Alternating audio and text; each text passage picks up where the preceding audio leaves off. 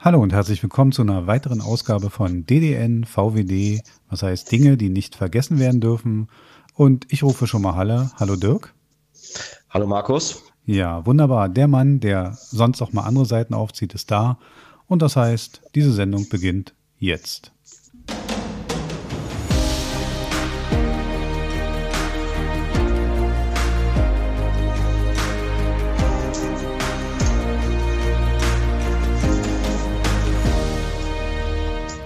Ja, da sind wir mit unserer Sendung DDN VWD und heute mit dem Thema Motorhead. So ist es. Ja, ich freue mich. Ich habe äh, mich auf dieses Thema sehr gefreut, weil Motorhead ist jetzt, wenn ich ehrlich bin, nicht jetzt so eine dauergehypte Band von mir, aber äh, eine Band, die und Lemmy natürlich, die, die mich immer beeindruckt hat, weil sie so lange durchgehalten hat. Ja, es geht, es geht mir ähnlich bei der ganzen Geschichte. Ich muss von vornherein eigentlich gleich mal sagen, das mag jetzt vielleicht unüblich sein für so eine Sendung, die ja so am Rande des Tribute-Rahmen kratzt. Ja. Tatsächlich gefällt mir Motorhead gar nicht so gut. Also die Musik, die, die, ja, die Musik gefällt mir eigentlich größtenteils gar nicht so gut. Ähm, dennoch ist das ist diese Band für mich eine Legende und äh, gerade Lemmy ist natürlich eine der großen Legenden. Ähm, und ich finde diese Band aus den gleichen Gründen, die du gerade angenommen hast, ähm, finde ich die ausgesprochen beeindruckend. Und ähm, sie haben einfach immer ihr Ding gemacht. Und ich höre die Musik auch, wenn sie mir nicht gefällt. Das ist irgendwie, ich habe ein sehr, sehr komisches und seltsames Verhältnis zum Motorhead. ähm, äh, das musste ich aber einfach mal vorweg schicken. Ja, nee. An der Stelle. Das ist wunderbar, weil es, ich würde nicht sagen, es geht mir genauso. Ähm, ich war bloß Lemmy sehr dankbar, dass er nicht nur ähm, sage ich mal, seine eigengeschriebene Musik gemacht hat, sondern er hat ja auch viel mit Covern gearbeitet, mit Stones-Covern, mit, mit, mit, mit Klassikern und so. Und das fand ich immer ganz gut. Und ähm, ich finde, das macht manchmal Leute aus, dass sie das, was sie selber gut finden, dann in ihren Stil einbringen können. Aber äh, da kommen wir später noch ein bisschen zu. Ich wollte jetzt noch nicht so in die, in die, in die Einzelheiten einsteigen. Das können wir später noch machen. Genau. Du kennst mich. Am Ende, am Anfang gibt's immer Daten. Daten, Fakten. Da muss ich mal kurz rein. Ähm an dieser, an dieser Stelle möchte ich dich einmal kurz unterbrechen und okay. etwas tun, was eigentlich, was ich eigentlich gar nicht mag. Und vielleicht auch ein bisschen unüblich ist ähm, für eine Podcast-Sendung, in der viel geredet wird. Ja. Ähm, ich möchte kurz einfach mal darauf eingehen, was Lemmy Kilmister eigentlich und Lemmy Kilmister ist letztendlich die Essenz von Motorhead. Natürlich. Motorhead ja, ja. ist Lemmy Kilmister, Lemmy ist Motorhead.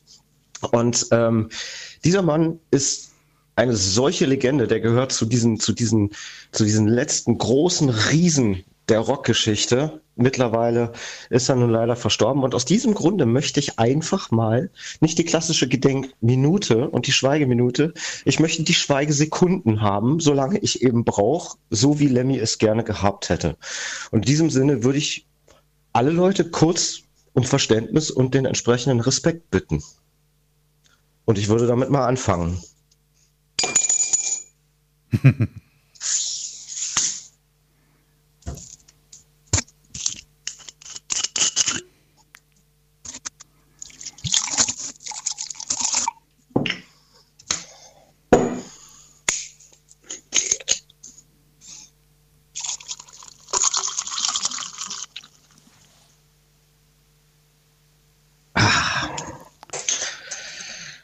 Klär mich auf, was war es? Hm.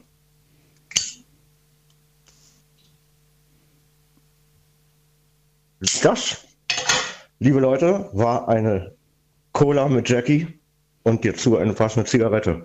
Na, also so viel Anerkennung hat Lemmy auch verdient. Ähm, Danke für diese Schweigeminute äh, oder Schweigesekunden. Und ich hoffe, dass ich hoffe, das Mikro hat ein bisschen die Geräusche mit aufgezeichnet. Ja, ja, sehr gut sogar. Ähm, äh, wir haben wir haben eine schöne Untermalung. Äh, ich bin beeindruckt von dieser Einlage. Ähm, äh, trotzdem muss ich jetzt jetzt müssen wir anfangen. Ähm, wir müssen anfangen. Wir müssen anfangen. Wir haben, haben ein hartes Geschäft. Wir haben nicht viel Zeit. Du weißt, wie das ist bei mir.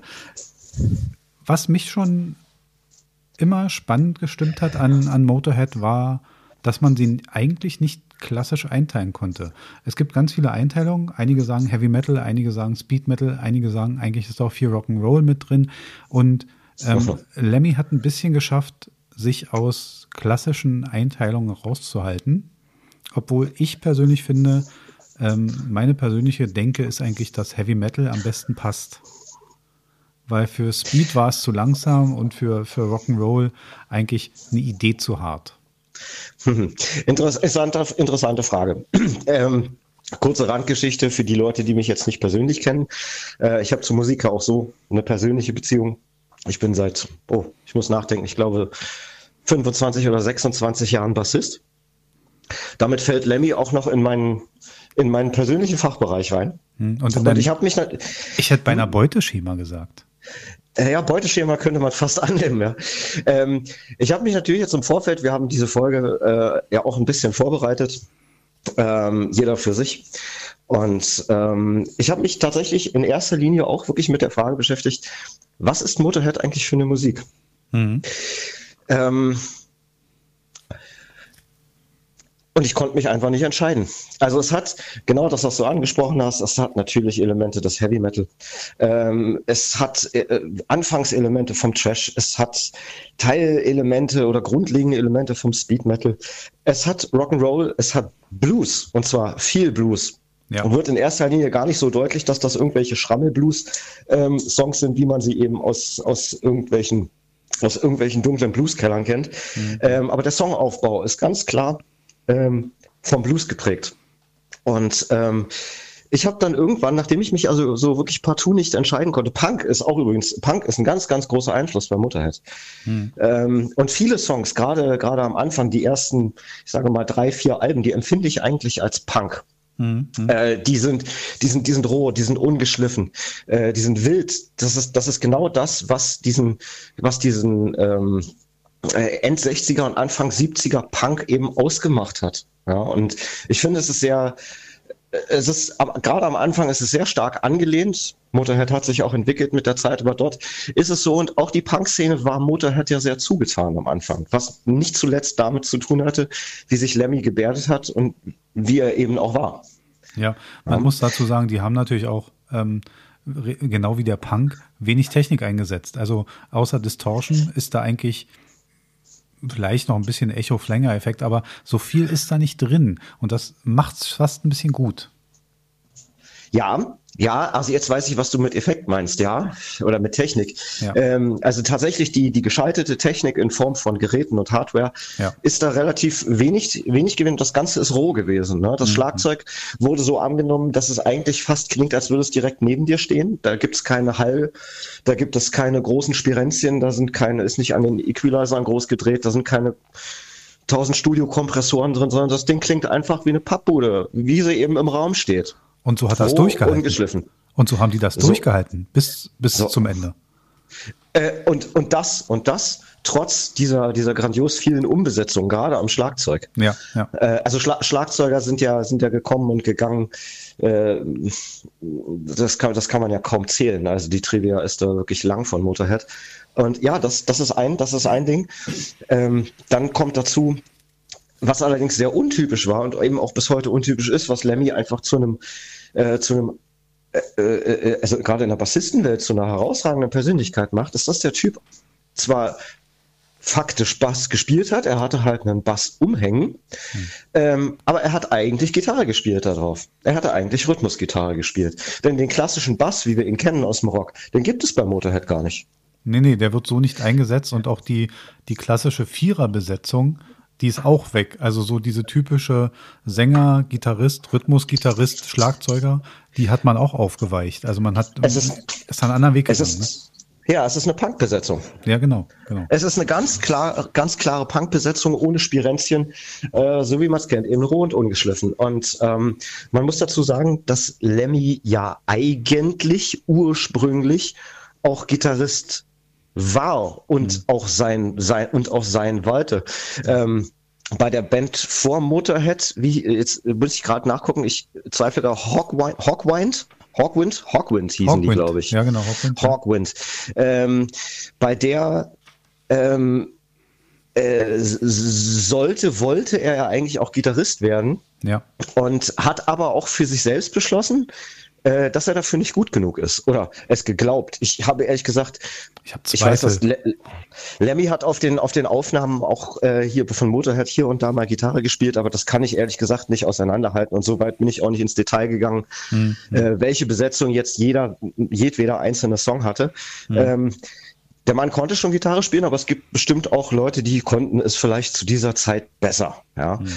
Ähm, und er hat dann, er hat dann auf den Bass gewechselt bei, äh, äh, und hat bei Hawkwind den, den, den Bass gespielt und hat aber auch dort schon äh, angefangen, eigentlich Gitarre zu spielen. Das heißt, der Mann hat pff, Dinge getan, die sonst so überhaupt nicht üblich waren. Also erstens mal hat er hat er brutal verzerrt gespielt. Seine, seine Klangeinstellungen waren, ähm, waren haarsträubend, wenn man das aus heutiger Bassistensicht betrachtet. Ja. Das heißt, das heißt, das, das Gain den Röhrenamp voll aufgedreht. Er hat eigentlich ursprünglich äh, mal äh, Marsche Gitarrenverstärker auch benutzt. Hm. Und ähm, äh, ja, äh, das Gerät, das, das, das Instrument an allen Reglern voll aufgerissen, Höhen raus am Amp, Bässe raus am Amt, mitten voll aufgedreht. Das war's. Das ist Lemmy Kilmister.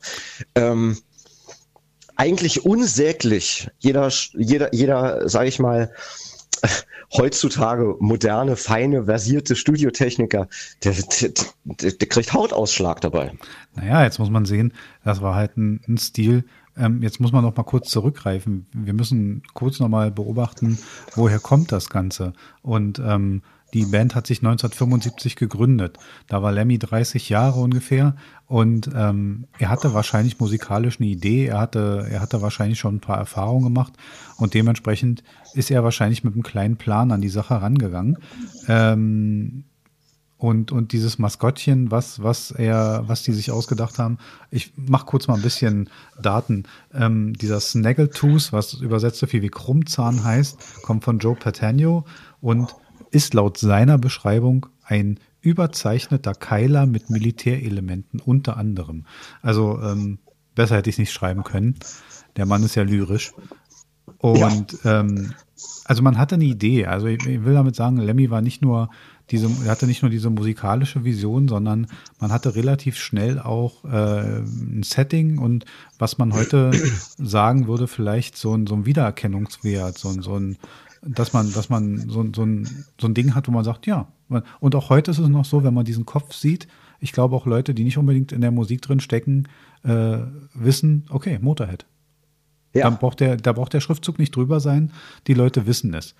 Ähm, ich hatte es kurz erwähnt, 1945 ist Lemmy geboren. Ähm, in der, in der offiziellen Benennung spricht man, äh, er ist in der Band für den E-Bass und Gesang zuständig, obwohl ich Gesang als sehr euphemistisch empfinde. Ähm, aber Lemmy ist in, in, in Sachen Motorhead die Konstante. Du hast es schon erwähnt, die hatten viele Wechsel. Und ja. ähm, da gibt es einige. Und äh, Larry Wallace, ähm, einer der Gitarre äh, dort äh, dazu geleistet hat, war bis der erste. Der erste war nur bis 1976 da, verstarb 2019. Und Lucas Fox, ähm, der auch nur bis 1975 bei Motorhead war, ähm, der die Drums bediente. Das war so die Ursprungsbesetzung. Ähm, Motorhead hat so ein Gesamtwerk, ich habe es mal aufgeschrieben, 22 LPs von 1977 bis 2015. Das ist schon ein gewaltiges Werk. Und man, du, du gibst mal so ein schönes äh, äh, Eiswürfelklappern dazu. Sehr schön. Ähm, herrlich, ja? Herrlich. On, und äh, über eine LP streitet man sich. 1975 kommt On Parole, das ist die erste raus. Und die ist aber wegen eines Rechtsstreites, ich habe es versucht so ein bisschen nachzuvollziehen, habe nicht ganz viel darüber gefunden, wegen eines Rechtsstreites nicht Teil der Diskografie. Ähm, wahrscheinlich können wir es alle verschmerzen und, und ähm, aber wir sind ja immer noch beim Gesamtwerk. Du hast es so schön ausgeführt. Du hast gesagt, ja, Lemmy war so ein, so ein, so ein so mit so einer wechselhaften Geschichte behaftet, musikalisch, auch mit seinen Instrumenten. Und aber trotzdem trug er diese Vision. Also glaubst du, er war so der, der Hauptteil dieser ganzen Musikgeschichte? Weil ich, ich habe so das Gefühl.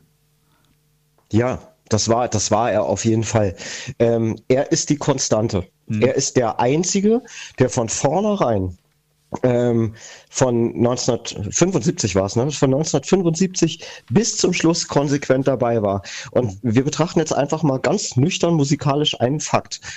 Motorhead hat am Anfang so geklungen, wie Motorhead am Ende geklungen hat. Hm. Und das für heutige Zeiten ähm, echt ungewöhnlich, oder? ich, ich komme ich komm auf, auf, den, auf, den, auf die Entwicklung des, des Klangs, komme ich äh, später nochmal zurück. Aber vom, vom Kern der Sache her ähm, hat Motorhead mit, mit einem Stil begonnen und sie sind diesem Stil, der vollkommen einzigartig ist, ähm, äh, dem sind sie treu geblieben bis zum Schluss. Hm. Bis zum Schluss. Ähm, wir hatten im Vorfeld schon mal kurz darüber gesprochen. Ich finde, ein sehr ähnliches Modell ist ACDC. Ähm, ACDC ist ihrer, ist, ist, ist, ist, dem, ist, dem, ist dem Klang und, dem, und der Stilistik auch von Anfang an treu geblieben. Bei denen ist allerdings die Besonderheit, die klangen ganz am Anfang, klangen die schon ganz genauso wie zum Schluss. Das ist beim Motorhead nicht der Fall. Das hat in erster Linie mal was damit zu tun, meine ich jedenfalls, das ist meine bescheidene Meinung, ähm, dass sich hier die Aufnahmetechnik entwickelt hat. Natürlich sind auch die Musiker mit der Zeit gereift, das merkt man schon. Ähm, und sie haben auch gewechselt, auch hier und da merkt man dort auch äh, so ein paar Ausschläge. Aber ähm, in erster Linie hat sich äh, die, die, die Studiotechnik, wenn wir reden ja momentan von den Studioalben, die hat sich, die hat sich verändert und das hat den Song oder das hat den Sound der Band entwickelt mit der Zeit. Hm. Es gab neue Möglichkeiten. Natürlich gibt es auch neue, neue Inspirationen. Äh, ganz klare Sache, das, äh, das ist so, ein, so, ein, äh, äh so eine Wechselwirkung. Aber es ist es ist eigentlich alles beim Alten geblieben. Wenn man das erste Album hört und man hört das letzte Album, hm. ähm, dann weiß man bei beidem, das ist Motorhead. So. Ja, und der, Einz der Einzige, der dabei geblieben ist, um, das, um den Haken jetzt mal wieder zurückzuschlagen, äh, äh der Einzige, der dabei geblieben ist, ist Lemmy. Das ist die einzige Konstante, die da drin ist. Also kann man, denke ich, mit Fug und Recht behaupten, Lemmy Kilmister ist die Kernessenz und er ist der, der, der Stilprägende und der Soundprägende und der, äh, der äh, Songschreiber-Part. er ist, er ist alles. Er ist hm. diese Band. Also ja. quasi Lemmy Kilmister als Mastermind von Motorhead. Allemal. Ja. Weißt, was, weißt du, was ich interessant finde? Ich habe so einen Aspekt und habe immer, während ich, ich habe es wahrscheinlich ähnlich gemacht wie du. Ich habe äh, mich in dieser Woche ein bisschen mit, ähm, mit der Musik beschäftigt. Ich habe ein bisschen quer gehört. Ich habe Spotify mit, mit Motorhead gequält und habe ähm, so hoch und runter gehört und ähm, habe wahrscheinlich die, die Streamzahlen unerschreckend hoch äh, getrieben und die haben sich schon gewundert, warum das plötzlich wieder Trend wird. Entschuldigung. Ähm, aber weißt du, was mich äh, wirklich erfreut und wo ich immer denke, das ist eins der Signale, wo, wo man sieht, das war für sich betrachtet, für das Genre betrachtet gute Musik. Niemand hat sich je gefragt, ob es ein finanzieller Erfolg war. Also hast du schon mal die Frage gehört, dass jemand gesagt hat, also wie reich ist Lemmy wohl wirklich? Das war gar nicht so, der hat dieses Bild gar nicht getragen, weißt du, der hat nicht, den hast du nicht im Bentley fotografiert oder der, der, der hat dieses, dieses Rock'n'Roll-Life so schön dargestellt, so, ich will mein Leben leben, ich mache meine Musik und wenn euch das gefällt, hört's, wenn nicht, lasst es. Ja, aber, richtig. Aber nicht, ich fahre jetzt hier mit meinem Bentley durch, durch Los Angeles und äh, zeige euch mal, wie erfolgreich ich wirklich bin. Ich weiß Nein, zum Beispiel, du weißt nicht, wer sein Nachbar war oder da gab es keine Zeitungsartikel von wegen Lemmy, ausschweifende Party, nackte Frauen, was auch immer. Die Legenden gibt es, die Legenden gibt es gar nicht, ja, keine aber, Frage.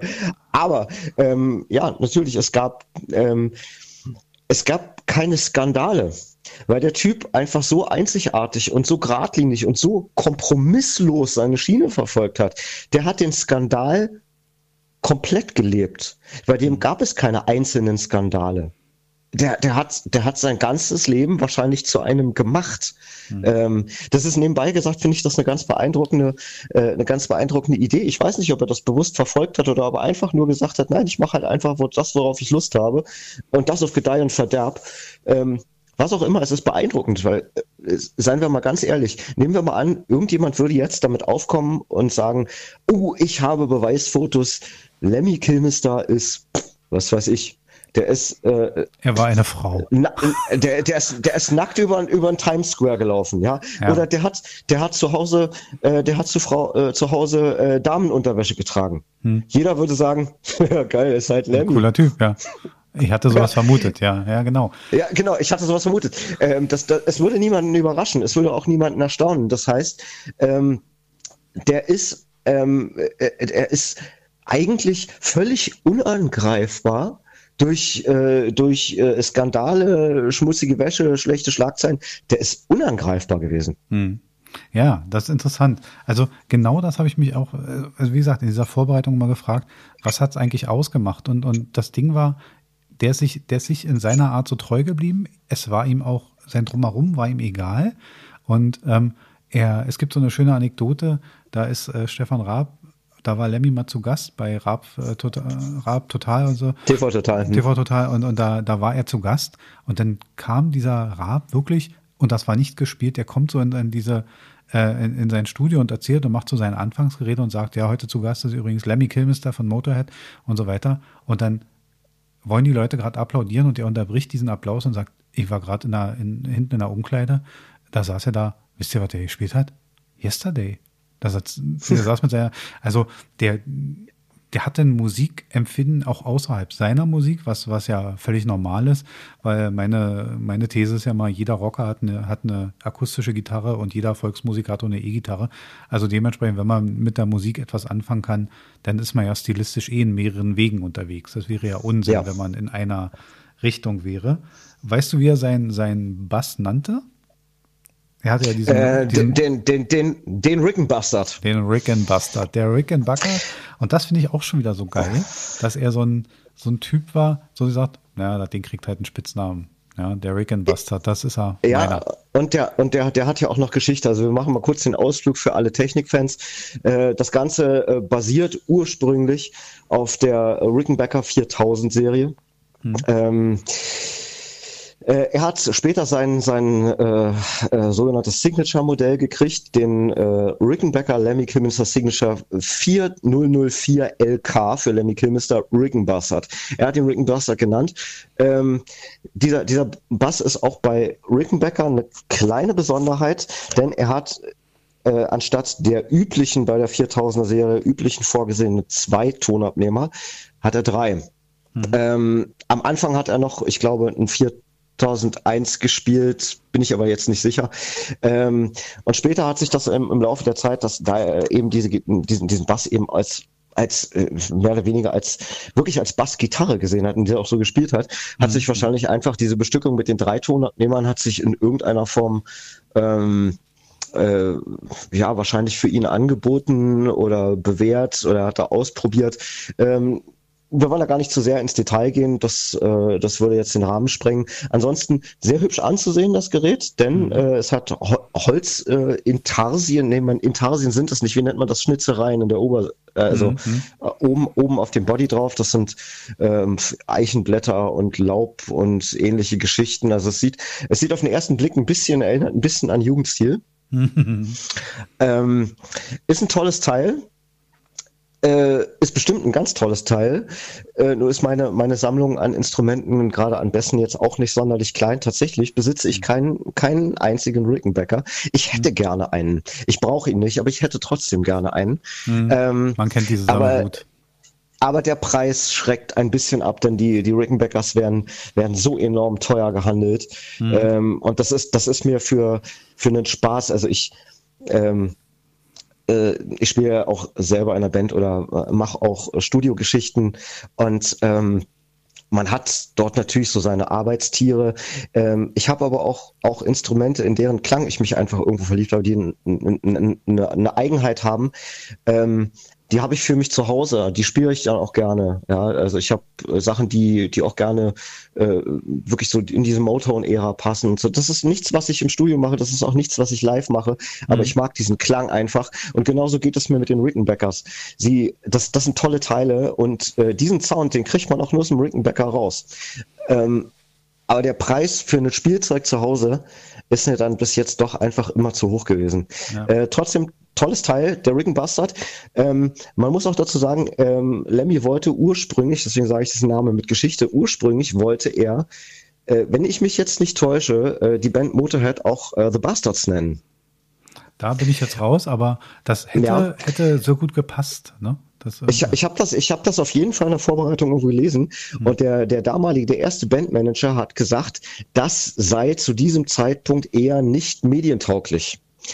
Mhm. Ähm, und deswegen hat man sich dann für Motorhead ähm, äh, oder zu Motorhead entschieden, aber diese, diese, diese, diese, diese Bastard Analogie, die tauchte immer mal wieder irgendwo auf. Es gibt, es gibt, es gibt, glaube ich, auch einen Song, ähm, der oder mehrere Songs sogar, die, die dieses, dieses Bastard-Thema aufgreifen und natürlich sein, seine, seine Klampfe ist, hat das dann halt auch abgekriegt. Soweit ja. der kurze technische Exkurs zum Instrument. Ja, sehr gut. Ähm, auf jeden Fall ein geiles Teil und einzigartig, erkennt man sofort. Ja, das auf jeden Fall. Also ähm, zum, um den Technikteil abzurunden, der Verstärker, den Lemmy immer wieder benutzte, war der Marshall, die Super Bass Unit. Ich glaube, das war auch das, das, äh, das gesetzte Teil. Also es mag sein, dass es diverse, ähm, vielleicht bei Auftritten oder aus technischen Gründen mal Auswechslung gab, aber soweit ich es recherchieren konnte, war dieses, dieser Verstärker wohl immer diese, diese Kombination, die ähm, in Benutzung war, sowohl live als auch bei, bei äh, Studioabnahmen. Ja, das hat sich, das, das hat sich, äh, hat sich dann relativ schnell, hat sich das rauskristallisiert. Ähm, wie gesagt, die Anfänge waren meines Erachtens äh, Gitarrenverstärker. Ja. Äh, durchgehend allerdings Marshall, bis auf, ich habe irgendwas gefunden, das ist ein, ich, ich kenne den Amp ehrlich gesagt nicht. Es gab, äh, es ist angegeben, dass er immer über einen Selma Treble und Bass Amp gespielt hat. Hm. Ich kenne weder die Firma noch kenne ich das Fabrikat, habe ihn auch nie damit gesehen, vielleicht aus den Anfangszeiten. Und es gab dann ähm, dieses, äh, äh, das, was er, denke ich, hauptsächlich gespielt hat, äh, das Marshall Super Bass Head, mhm. ähm, was er dann irgendwann mit Murder One beschriftet hat und damit kennt man ihn. Genau. Auch wieder so eine Aktion, die ich super gut finde. Lemmy war ein bisschen eckig als Charakter, das kannte man. Er hatte äh, sehr viele Bisschen. kleine kleine Leidenschaften und ähm, eine davon war, dass er auf Tourneen oder wenn er Zeit hatte, gerne seine Zeit an Geldspielautomaten verbrachte. Ähm, ja. Aber auch das ist wahrscheinlich auch seinem Alter geschuldet. Man muss ja auch mal ein bisschen gucken. Der Mann ist 1945 geboren. Er ist jetzt also nicht der Konsolenzock-Typ und auch nicht der Computertyp. Für den waren halt ähm, Sachen wie Geldspielautomaten eine normale Unterhaltung. Das muss man halt sehen. Und dementsprechend, dazu hat immer ein Getränk gepasst. Äh, Lemmy hat es geschafft, dass die Band Motorhead auch im Merchandise sehr weit vorne war. Also wir reden jetzt nicht mal von den T-Shirts oder so, was man so hatte, sondern es gab Biere, ich glaube, es gab zwei Biere, mehrere Whiskys und es gab sogar zwei oder drei Wodka-Sorten, die mit dem Bandnamen in Verbindung stehen. Ähm, die nebenbei gesagt äh, Wodka hießen mit Ö. Ja, das wusste ja. ich jetzt. Ich habe es nur als als als äh, als sozusagen als Datum gefunden, dass die da ähm, durchaus so, eine, so ein Merchandise hatten, was auch in die Alkoholrichtung ging, was mich jetzt bei Motorhead auch nicht schockiert. Ja, an der Stelle äh, muss ich auch noch überlegen, wo du bei Merchandise noch ganz kurz, weil ich das, weil ich das ultra lustig fand, als ich es damals gesehen habe. Ähm, es gibt dieses äh, Lemmy Signature Bass Modell von Rickenbacker. Äh, das wurde äh, wirklich auch als Signature in, in, sehr, sehr kleiner Auflage wurde das äh, verkauft. Und das wurde in einem, in einem wirklich in so einem äh, Tour Flight Case ausgeliefert. Da muss man sich vorstellen, dass das drin eine, eine Schaumstoffeinlage, die dann wirklich passgenau auf alles, was da rein soll, zugeschnitten ist. Ne? Also oft einmal auf das Instrument. Und obendrein gab es noch zwei weitere Aussparungen. Die meisten Leute da tun da halt Kabel rein oder Stimmgeräte oder mhm. irgendwelche Effektpedale, was auch immer. Beim Lemmis, Lenny, Lemmy Sil äh, Kilmister Signature Modell, das wurde ausgeliefert mit zwei weiteren Ausschnitten in diesem, in diesem Schaumstoff-Inlet. Und zwar in, den, in das eine passte eine Flasche Jack Daniels rein, passgenau. Und das andere, in, die, in den anderen Ausschnitt passte eine Packung Westkippen. ähm, und, und tatsächlich wurde anfangs in der ersten ausgelieferten Serie dieses Signature-Modells wurde der Koffer mit dem Bass, einer Flasche Jackie und einer Packung äh, Westkippen ausgeliefert. Das ist geil. Also das gefällt mir ja. schon wieder so gut. Also Rock'n'Roll. Rock'n'Roll. Da kann man nur, also wie gesagt, wir haben ja am Anfang gesagt, dafür, dass wir nicht unbedingt Riesenfans dieser Band sind, haben wir eine Menge zu erzählen. Und ich will da gleich weitermachen, weil es gibt eine Sache, da muss man auch erstmal drauf kommen. Ähm, man hat nach Lemmy äh, und nach Motorhead jeweils einen Asteroiden benannt. Also für die Ast Asteroiden- oder Astrologiefans unter uns. Nach Lemmy ist der Asteroid Lemmy benannt, der die Ordnungsnummer 243002 hat. Und nach Motorhead ist der Asteroid 250840 benannt und der nennt sich auch Motorhead. Und äh, das sind äh, ich muss das ablesen, weil ich bin, wie gesagt, astrologisch äh, eine Niete. Das ist ein äußerer Hauptgürtel-Asteroid. Und darauf muss man auch erstmal kommen. Das ist zwar 2016 erst passiert, diese Benennung, ja, aber trotz allem, ähm, ich kenne jetzt keinen Asteroiden Deepesh Mode oder so. Vielleicht gibt es sowas. Ich möchte jetzt da gar nicht aus, aber äh, anscheinend hat man da, was die Sache äh, anbetraf, doch, ist man gewisse Wege gegangen. Ja. Also schon, schon ein bisschen außergewöhnlich. Also, dass man mit ich, so einer Musik, ich kenne auch keinen Asteroiden Metallica, weißt du? Vielleicht auch gibt es Ja, ja, das, das, das, ist richtig. Es gibt sogar noch mehrere Beispiele. Ich bin tatsächlich in der Vorbereitung auch darauf gestoßen. Das steht sogar ganz simpel. Steht es in der Trivia bei Wikipedia. Ich, ich fand es irre. Ich habe so gelacht. Ja. Äh, es gab ähm, 2006 gab der schwedische Paläontologe, ich, mach, ich lese den Auszug mal vor, Mats E. Eriksen, dem ausgestorbenen Wurm, einem ausgestorbenen Wurm, den Namen ähm, Caloprion kilmisteri in Anlehnung. Und es gibt noch ein weiteres. Ein, äh, 2017 wurde ein sechs Meter langes Meereskrokodil, das vor circa 165 Millionen Jahren ausgestorben ist, ebenfalls nach ihm benannt. Das Krokodil trägt den Namen Lemisuchus. Also jetzt muss man mal sagen, nichts passt besser. Äh, äh, hervor, hervorragend. Also sowohl der Wurm als auch das Krokodil. Ja. Ähm, beides, ja, nach dem Mann ist viel benannt worden. Äh, erstaunlicherweise, ich fand es auch total irre. Mhm. Aber das zeigt einfach auch, ähm, äh, wie viel, wie viel Lemmy ausgelöst hat, ja. ja dass ähm, er auch sehr besonders war. Ich glaube, sowas macht man nur, wenn jemand so ungewöhnlich ist, dass man denkt, okay, das kann man machen. Also der, ja. der war halt diese, diese, diese merkwürdige diese, also das ist jetzt ein komisches Wort, aber der hat diese merkwürdige Ungewöhnlichkeit, diese, diese eigentlich Uneinpassbarkeit gehabt. Und das finde ich, das macht es auch so gut. Und deswegen konnte man auch mit so einer Musik, ich meine, ich kenne jetzt nicht viele Heavy Metal Sachen, die sich haben, also in den 70ern natürlich noch eher als später. Natürlich gibt es ein paar Sachen, die sich in, in, Charts platziert haben, also Metallicas Enter Sandman oder es gab so ein paar Sachen, die haben sich platziert. Ähm, aber selbst eine Band wie Motorhead, die deutlich eckiger ist als Metallica, hat es geschafft mit, ich glaube, Ace of Spades und Eat the Rich da in die Top 100 zu gelangen. Ja. Und das ist schon, das ist schon erstaunlich. Also mit so einer Musik in Charts zu kommen, da muss man schon einiges für tun. Äh, ja, ganz, ganz klare Sache. Ich glaube, zwei Nummer 1 Alben gab es insgesamt. Mhm. Ähm, äh, das ist tatsächlich gar nicht so viel. Man, man denkt auch, also äh, man, man denkt auch vielleicht, äh, oder viele Leute denken, ja gut, Motorhead, ja, das ist, das ist ein großer Name, die Leute haben wirklich Geld damit verdient.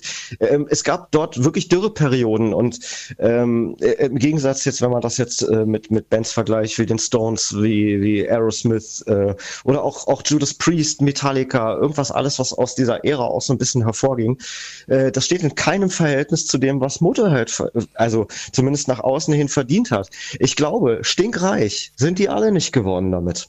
Nein, glaube ich auch nicht. Ich glaube, das war denen auch nicht so 100% wichtig und dazu fehlt ihnen auch der US-Markt. Also ich glaube, diese Sache mit dem Stinkreich, die kriegst du nur hin, wenn du dich äh, in einer gewissen Größenordnung auf dem US-Markt platzierst. Weil das erkennt man immer wieder. Judas Priest hat das teilweise geschafft, Metallica hat das geschafft. Also diese Platzierung auf dem US-Markt, das ist wahrscheinlich der Schlüssel zu dem sehr, sehr großen Geld. Ähm, ist möglich, ist möglich. Äh, ich sage mal, es gab ja, ja, sie haben es im Zuge dieser, dieser, dieser hochgelobten British Invasion haben sie es halt, hat Motorhead es in den Staaten nicht, nicht zu weit gebracht, sagen wir. Es, es, ist, es ist auch nicht unbekannt, aber nicht zu weit. Und vielleicht ist das tatsächlich der Grund, warum es dann zum, zum wahnsinnigen Riesendurchbruch nicht gekommen ist. Ähm, tut der Legende aber keinen Abbruch ja. tut der Legende irgendwie erstaunlicherweise eben überhaupt keinen Abbruch, denn so viele Musiker ähm, haben, die, also jeder, jeder Musiker wird irgendwie befragt, wer sind deine Vorbilder, was hat dich inspiriert, ja, was hat dich auf, die, auf diese Ideen gebracht und es ist ganz erstaunlich, wie oft dort Motorhead genannt wird in der mhm. Ära. Mhm. Das heißt, äh, Motorhead hat einen unglaublich stilprägenden Einfluss auf die Musikwelt gehabt. Ähm, und äh, wenn man sich das jetzt auch technisch mal anguckt, äh, sie haben den, sie haben den Grundstein gelegt für ganz, ganz viele Dinge. Ja, sie haben den Grundstein gelegt für ähm, für Trash Metal, für Speed Metal würde ich als er, würde ich als erstes nennen, äh, denn ähm, sie haben sie haben ähm, ähm, diese, diese, diese Grundzüge des sogenannten Blastbeats am, am, äh, am Schlagzeug. Ich will das jetzt auch nicht zu theoretisch ausufern lassen. Mhm. Ähm, also wir, wir reden, wenn wir das jetzt, wenn wir das jetzt mal bildlich oder, oder gehörlich formulieren, dann ist es öffnen, öffnen, öffnen, öffnen, öffnen, öffnen. Das ja. ist ein Blastbeat. Ähm, und ähm, niemand hat das am Anfang so, kom so, so, äh, ähm, äh, so konsequent durchgezogen. Das waren noch keine Blastbeats. Ja. Das ist ein sogenannter Backbeat. Ähm, aber ich würde mal sagen, in den, auf den ersten vier, fünf Alben von Motorhead gibt es, glaube ich, nicht einen einzigen Song ohne Backbeat. Mhm. Die, die, haben das, die haben das wirklich hart durchgezogen. Und äh, das hat, denke ich, vielen, vielen anderen Musikrichtungen ähm, den, den Weg geebnet. Ja, und auch ganz großen anderen Bands den Weg geebnet. Denn bei Metallica, wenn man sich am Anfang, wenn man sich wirklich den Anfang von Metallica betrachtet, ähm, und auch noch bevor sie Metallica waren als Four Horsemen, mhm. ähm, äh, man, man hört diesen Einfluss. Man hört diesen Einfluss. Ja, das auf jeden Fall. Jetzt eine Sache, die Lemmy immer wieder als negativ ausgelegt wurde, das ist, ähm, er war ein Sammler von Memorabilia, wie man immer so sagt, und zwar von, von Zweiten Weltkriegsmemorabilia und auch zum großen Teil äh, von deutschen äh, äh, Andenken. Äh, man hat auch bei vielen seiner Auftritte auch gerne mal gesehen, dass er da so ein eisernes Kreuz getragen hat und und und. Das ist jetzt im Heavy Metal und im gerade im Bereich aus, aus Großbritannien nicht so ungewöhnlich gewesen. Also gerade die Briten haben sich mit so Sachen sehr gerne geschmückt, auch Punkbands und so weiter. Das war nicht so, aber das ist ihm teilweise ähm, negativ ausgelegt worden und er musste sich da auch relativ häufig für erklären und hat dann halt immer darauf hingewiesen, dass er diese Sache aus geschichtlicher Seite sieht und nicht eine Begeisterung für diese Zeit hegt. Äh, wäre aus seiner Nationalität auch ungewöhnlich gewesen, ehrlich gesagt. Ja, ist richtig. Also er wurde ja auch mehrfach darauf angesprochen. Er ist ja auch immer wieder stark in die Kritik geraten. Ähm, er hat irgendwann mal gesagt, er, er, kann seine Wohnung gar nicht mehr betreten, ohne dass ihm irgendwelche Nazi-Utensilien entgegenfallen. Ja. Äh, das, ist eine, das ist eine Sammelleidenschaft gewesen. Er hat sich aber immer deutlich davon distanziert und hat gesagt, das ist überhaupt nicht seine Ideologie. Er hat das auch verurteilt. Es ist, denke ich, einfach ein Interesse gewesen. Und man kann, es gibt viele Sammler, es gibt viele, viele, viele Sammler dieser Objekte ähm, mhm. aus der NS-Zeit und äh, die Leute, man, man, kann, man kann daraus deren politische Gesinnung nicht ablesen. Du kannst auch nicht sagen, jemand sammelt Briefmarken, ja Mensch Gott, äh, der kann keine E-Mails leiden oder der ist halt total ja. langweilig. Nein, das ist halt, das ist kann halt auch ähm, bestimmt für viele Leute ist das, das ist einfach eine Sammelleidenschaft. Ja, der eine ja. sammelt dies, der andere sammelt jenes äh, er war eben daran interessiert und ich sage mal, die, die Symbol, diese, diese, dieses Symbol des Eisernen Kreuz findet man ja nun gerade im, im Heavy Metal Bereich doch äußerst häufig. Also ja. bei Judas Priest braucht es da auch nicht lange suchen. Genau, also das wollte ich jetzt nur mal so, weil das ein, einer dieser Negativpunkte war, wo er sonst sehr positiv war.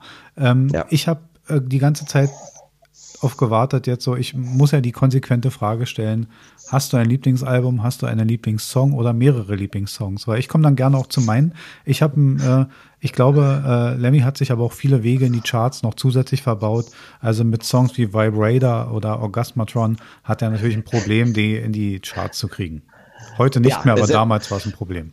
Selbstverständlich, selbstverständlich. Das war aber auch, glaube ich, ähm, das war aber auch schon auch irgendwo äh, eine gewisse, äh, ein gewisses Bewusstsein dahinter. Also ähm, er hat die Songs eben so geschrieben, er wollte das musikalisch eben durchsetzen, was ihn bewegt und was ihn auch was er machen möchte. Es ging da nicht unbedingt darum, die Charts zu erreichen. Es wurde ja zwischenzeitlich, wohl, gab es mal den Vorwurf, sie würden sich kommerzieller ähm, äh, orientieren. Das hat was, das hat was mit einem damals eingestiegenen Gitarristen zu tun.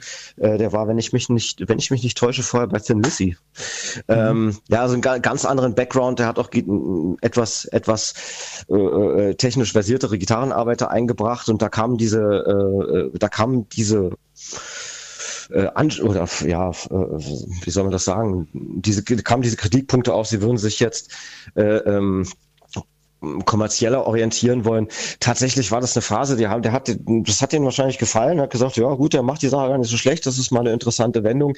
Aber der ist halt auch nach einem Album ist er wieder abserviert worden. Hm. Ähm, und ähm, bei vielen Leuten, also Wikipedia sagt, bei vielen Leuten gilt dieses Album als Geheimtipp. Jetzt muss ich es mal kurz, muss ich es mal kurz aussprechen. Es ist das Album uh, Another Day, Another, Another Perfect Day, 1983. Mhm, mhm, ähm, ich persönlich finde es nicht so gut, weil ähm, dieser Gitarrist hat da tatsächlich nicht reingepasst. Ist meine persönliche Meinung. Brian Robertson ist es gewesen. Ähm, der wollte zu sehr sein Ding da durchdrücken. Also zumindest erscheint es mir so. Ähm, das hatte sich aber schnell wieder erledigt. Mhm. Und ähm, um jetzt auf die Frage zurückzukommen, ja, äh, ja, es gibt es gibt Höhepunkte für mich. Es gibt auch ein Lieblingsalbum und ja, es gibt auch mehrere Lieblingssongs. Ähm, mhm. wir, wir, wir, fangen, wir fangen mal, wir fangen mal ganz am Anfang an. Äh, ganz am Anfang ähm, es ist nicht mein Lieblingsalbum und es ist auch das, was ich eigentlich tatsächlich mehr oder weniger als musikalisch für mich zum Hören so ein bisschen eher als Krach empfinde. Ähm, trotzdem ziehe ich wirklich meinen Hut äh, für Motorhead. Das erste Album On Parole habe ich auch gehört, hat mir aber tatsächlich äh, äh, nicht so nicht so gefallen. Motorhead gefällt mir eigentlich auch nicht, aber ich finde das geil, dass die das Ding einfach damals rausgeschossen haben. Das klingt wie in der Garage aufgenommen, mit mhm. vollster Überzeugung. Davor ziehe ich den Hut, ist aber nicht mein Lieblingsalbum. Jetzt ja. klingelt es. Ähm, Moment mal ganz kurz. Ja. Bei mir klingelt es an der Tür. Sven? Ähm, der ist es nicht. Ich mache jetzt mal wieder die Tür zu. Ich muss mal vielleicht aufmachen. Ja gut, ähm, wir, kommen, wir kommen dazu zurück.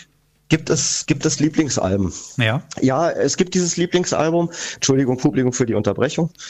Ähm, und zwar ist es, ähm, äh, jetzt habe ich kurz den Faden verloren. Ähm, es ist das Album March or Die mhm. Äh, von 1992. Ähm, das Vorgängeralbum 1916 fand ich auch sehr interessant. Mhm. Klingt mhm. eigentlich fast wie, fast wie ein Konzeptalbum, ist es aber gar nicht. Ähm, March or Die finde ich geil. Es ist am treibendsten. Ähm, äh, und auf diesem Album befindet sich auch einer meiner Lieblingssongs. Und jetzt muss ich tatsächlich sagen, kurzen Ausflug. Motorhead hat großartige Coversongs gespielt. Ja. Wirklich großartige mhm. Coversongs. Und tatsächlich gehören meine beiden Lieblingssongs von Motorhead in diese Kategorie Cover-Songs. Einer davon ist auf March or Die drauf ähm, und äh, nennt sich Cat Scratch Fever. Mhm. Cat Scratch Fever, ähm, ich weiß ehrlich gesagt gar nicht, wer es geschrieben hat. Aber es ist ein Cover-Song. Ja, unerheblich. Also, ähm, da kann ich mit ähm, einstimmen, aber das mach mal erst deinen Satz zu Ende. Geiles, wie gesagt, geiles Stück, super catchy Riff, ähm, macht wirklich viel, viel Spaß. Ähm, der zweite ist ein Song, den wir tatsächlich oder den ich schon mit mehreren Bands immer wieder versucht habe umzusetzen. Ähm, und zwar ist es äh, Heroes von David Bowie. Ja. David Bowie, David Bowie, ja. ja. Ähm, dieser, dieser Song ist so großartig. Hm. Und ich habe ihn ein einziges Mal, ich habe, es gibt viele Coverversionen von dem Song und ich fand sie alle schlecht. Keiner hat so gemacht wie Bowie. Ja. Ähm, bis auf eine, ich glaube, ich glaube, es war zur ähm, zur Jubiläumsfeier des Mauerfalls hat es Peter Gabriel am Brandenburger Tor live gemacht. Das war auch sehr gut. Ähm, aber es war sehr in die Richtung, die Bowie eben auch gemacht hat. Ähm, ich habe es mit vielen Bands versucht und es ist immer grandios, schräg, äh, grandios schief gegangen. Und wir haben jetzt, dank Motorhead, haben wir diesen Titel tatsächlich bei uns im Set in der Band. Äh, denn wir haben ihn in der, in der Motorhead-Version gecovert und das Ding kommt so gut, dass es natürlich brachialer und äh, roher und nicht so feinfühlig wie das, was Bowie gemacht hat. Aber es ist einfach genial. Ja, da kann ich einstimmen, weil meine Lieblingssonglist, ich könnte eine kleine Liste machen, ähm, die würde dem, dem Motorhead-Fan wahrscheinlich die Galle hochtreiben, weil sie lustigerweise das sind, was auch kommerzieller Erfolg war. Ich habe aber auch nicht das Problem mit kommerziellem Erfolg. Ich finde, kommerzieller Erfolg ist für eine Band auch wichtig, weil irg irgendwann müssen die von dem Scheiß leben. Und der, da wird immer von uns immer, da wird immer so von Erzfans immer so drüber gekippt, so ja, jetzt sind sie mir so kommerziell und so. Das finde ich eigentlich die falsche Einstellung, weil irgendwann müssen wir die von dem Zeug leben. Meine Liste wäre folgende. Also jetzt werden viele enttäuscht sein. Ich mag Ace of Spades. Ich finde, das ist eine runde ja. Nummer und die ist nicht umsonst in die Charts gekommen. Ähm, ich mag Killed by Death. Ich, ich, mag diesen Song, weil er, weil er auch eine, eine geile Stimmung hat. Ich mag als Aha. Cover, weil wir bei den Covern waren. Ich mag Sympathy for the Devil. Gut gemacht. Man merkt die Begeisterung, die Lemmy für, ja. für die Stones hat. Ich mag Heroes und ich mag, und jetzt könnte ich dir einen bringen für eure Band. Und ich kann dir sagen, ich habe das ideale Schlusslied für jedes Set, wenn man am Ende wirklich die Bude mit dem Kochen verlassen will. Ähm, es ist leider nur ein bisschen äh, problematisch, wie das dann mit der Band in der, in der Überstimmung, weil so leicht ist es leider auch nicht, obwohl der Song leicht ist. Ich mag Louis Louis. ja, also, Teil, ja. Ja, also das ist dieses, dieses, ich meine, gut, dieser, dieser, das hat es auch in, in die nackte Kanone reingeschafft mit der Marching Band und so weiter. Diese Mhm. Ja, und das ist doch geil. Und ich meine, ganz ehrlich, wenn du dir diese, du musst dir diese, diese Version mal echt antun, dann mit Lemmys Reibeisenstimme. Ich meine, ihr habt jetzt niemanden mit so einer Reibeisenstimme und ich kenne euren Sänger dementsprechend, ähm, aber er würde es. Äh, da wär, da, ich wäre mir da übrigens an der Stelle nicht so sicher, weil er schafft es immerhin, Tom Waits wirklich überzeugend zu singen. Ne, dann wäre es ähm, doch perfekt. Ich, ganz ehrlich, aber, mein Tipp, wenn ihr mit Louis Louis euer, euer nächstes Konzert beendet, dann brennt der Baum. Also das ist wirklich, du weißt, welchen Song ihr vor der Pause spielt und du und dir ist klar, so rein vom Timing, wie wichtig so ein Ding ist. Ja. Ja, also wenn am Ende die Bude noch mal kocht, ist es geil. Ja. Also, aber ja, wir sind stimmt. ganz woanders. Es stimmt, da, da, da, ist, da ist was dran. Ähm, ja, vielleicht wäre das ein Projekt. Äh, momentan ist die Band ja Corona-technisch äh, nicht probefähig leider. Hm. Äh, das heißt, wir sind seit, seit jetzt ungefähr einem Jahr sind wir halt eher ziemlich auf dem Trockenen.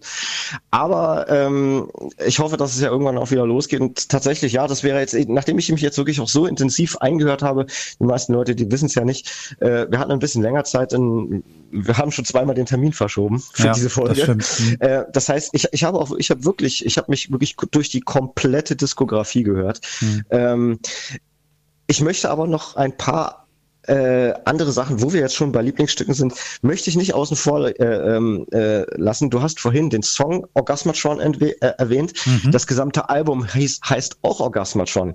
Mhm. Und ich, äh, die Songs sind für mich jetzt im Einzelnen nicht die, die wahnsinnigen Brüller, aber der Sound von dem Album, der gefällt mir ganz gut. Mhm. Ähm, weil sie, sie haben dort wirklich, wenn man, wenn man ähm, vom, äh, vom Vorgänger Another Perfect Day, wobei ich den fast rausnehmen würde, ähm, wenn man von Iron Fist Another Perfect Day, wie gesagt, hat durch den Gitarristen ist halt, hat ein bisschen eine, eine, eine Sonderrolle. Aber wenn man jetzt von Iron Fist auf Orgasmatron und danach auf Rock'n'Roll auf das Album von 87 geht, äh, dann ist Orgasmatron ganz besonders. Klangtechnisch. Ähm, hier haben wir wirklich ein ordentliches Stückchen 80er Jahre Synthetik in diesem Klang drin. Und das ist was, was es vorher bei Motorhead nie gab und was es danach auch nie wieder gab. Ähm, es ist wirklich auffällig und deswegen möchte ich das auch noch hervorheben. Ähm, und es gibt auf dem von mir bereits schon erwähnten Album 1916 ähm, ebenfalls einen ruhigen Song und jetzt ist mir der Titel entfallen. Überlege kurz, ich bringe ein kleines Ding zu Orgasmatron ein. Ähm, Love Me Forever, ganz kurz. Love Me Forever ist ein ruhiger Song, mhm. ähm, in dem äh, es äh, viel Cello-Arbeit gibt. Ähm, äh, untypisch, aber unheimlich viel Atmosphäre, ganz, ganz dichte Atmosphäre. Großartiger Song. So, jetzt bin ich am Ende, jetzt darfst du. Sehr gut. Orgasmatron ist eins der Alben, eins äh, die bei GVR Records rauskamen. Und die haben, dieses Album hat eine kleine Besonderheit. Vielleicht ist es auch der, der Initiator für den Sound, den du so magst. Äh, dieses Album wurde zu viert aufgenommen. Also die Band hat vier Mitglieder in dem Fall und es gab zwei Gitarristen. Also äh, ja, mit ja. einer kleinen Besonderheit, die Besetzung war ein wenig anders. Ähm, aber der Sound war auch durch GVR Records ähm, nach einem Rechtsstreit ein bisschen professioneller geworden. Also die waren da äh, gerade im Umbruch und haben sich wahrscheinlich dadurch bei dieser neuen Plattenfirma ein wenig, ähm, ja, ich würde mal sagen, Tipps geben lassen und das hat sich auf das Album sehr gut wiedergespiegelt. Ich finde auch, Orgasmatron ist kein kein Highlighter-Album von, von einzelnen Liedern, aber es ist im, im Schnitt über alle Lieder ein super Album. Das eben so der, der, der, Sound ist einfach cool. Genau. Man hat so ein, so, ein, so ein gutes, stimmiges Bild über alle Lieder geschafft und das fand ich ziemlich gut. Ja. ja. Trotzdem, Lieblingsalbum ist, bleibt March or Die. Ähm, hat für mich den geilsten Sound, ist vielleicht auch im Schnitt ein bisschen Motorhead untypisch. Es sind eben nicht immer nur diese schnellen Geschichten, aber es ist stilistisch sehr, sehr, ähm, sehr, sehr weit gefächert. Man hat wirklich, wirklich eindeutige Blues-Titel. Man hat richtig eindeutigen Rock'n'Roll da drin. Man hat trotzdem noch den alten Punk, man hat die, die, die, die Beginne des Metal oder im, auch noch immer diesen, den, dieses, dieses Metal-Flair da drin, was man eben nicht näher greifen kann. Ähm, das heißt, es ist sehr, sehr vielseitig, dieses Album. Deswegen äh, äh, mich überzeugt es. Und das ist, das ist wirklich, ja, doch, nee, es ist und bleibt, man kann es auseinandernehmen, wie man will. Für mich ist es die Creme de la Creme. Mitten in der Karriere, mittendrin. Also können wir festhalten, wir sind jetzt nicht die Oberfans, aber wir haben immerhin 50 Minuten vorher gekriegt und wenn man 50 Minuten sich und über eine Band unterhalten kann, dann muss es viel Gutes an dieser Band geben. Auf jeden Fall. Es muss, es muss viel Gutes daran sein, denn ähm, der Mann ist für mich wirklich, und auch die Band damit, ist für mich eine Legende. Ja, das ist, äh, die kann ich, die kann ich ohne schlechtes Gewissen ähm, äh, wer es weiß oder wer es auch nicht weiß, ich bin wahrscheinlich einer der weltgrößten Guns N' Roses Fans. Ähm, die, ich kann, ich kann Motorhead, obwohl mir, obwohl mir die Musik überwiegend nicht gefällt. Das ist der, das ist der Hammer. Die kann ich mit reinem Gewissen in einem, in einem Atemzug mit den Stones, mit Guns N' Roses, mit Aerosmith, ähm, auch mit Judas Priest, mit Metallica. Die gehören für mich in diese Legenden rein. Ja, aber man merkt, du, merk, du nennst halt Bands, die halt wirklich eine lang getragene Karriere vor sich hertragen, die gewachsen sind, die auch mal gefallen sind, alle. Also ja. alle haben sie auch einen Fall gehabt und, und haben sich trotzdem, haben diese Sache überlebt. Und ich glaube, das macht die starken Bands von den wirklich, sage ich mal, ähm, von, von, den, von den Streiflichtern aus, die nur so kurz kommen, riesig abliefern und dann aber wieder weg sind. Also da ist von dieser, von dieser Art und Weise ist Motorhead halt weit weg. Ja. Dirk, dein Schlusswort zum Motorhead. Ähm, ja, also man, vielleicht ist es ein bisschen pathetisch, aber ich kann nur an alle, an alle Leute sagen, äh, den, den, den Rat geben, die, äh, die für die Musik leben wollen lebt so, es lebt so, wie es Lemmy für die Musik getan hat. Man muss das vielleicht nicht so exzessiv ausufern lassen, ähm, äh, aber ähm, macht, macht das, worauf ihr Bock habt. Und äh, ich glaube, ein bisschen von dem Flair kann jeder heutzutage in seinem Leben gebrauchen. Und ähm, bitte auch an die musikalische Jugend. Schafft euch Legenden und lasst die Alten nicht sterben. Sie sterben zwar, aber behaltet sie im Gedächtnis und schafft euch neue Helden. Ein sehr gutes Schlusswort für Motorhead. Das war unsere heutige Sendung. Ich habe auch noch ein kleines Schlusswort, aber das hebe ich mir kurz nach der Verabschiedung auf. Und ähm, ja, es hat mir gut gefallen. Es war eine schöne Sendung. Wir hatten ein prima Thema. Es hat wie immer sehr viel Spaß gemacht mit dir, Dirk. Wir sind auch über Instagram zu sehen. Medienlos, der Podcast. Ihr könnt uns Mitteilungen schreiben, ihr könnt uns Fragen stellen, ihr könnt uns Themenvorschläge machen. Ihr könnt auch meckern. Also ihr dürft alles tun. Wir würden uns sehr freuen, wenn ihr bei iTunes eine Bewertung abgebt und natürlich Maximum fünf Sterne gebt. Das wäre ganz toll. Es war wieder ein wunderbarer Tag und bevor die Schlussmusik läuft, ist mein Schlusswort. Ich heiz mit dem alten Lemmy und sage, We are Motorhead and we gonna kick your ass. Das Rock war's. Roll, baby. Das war's.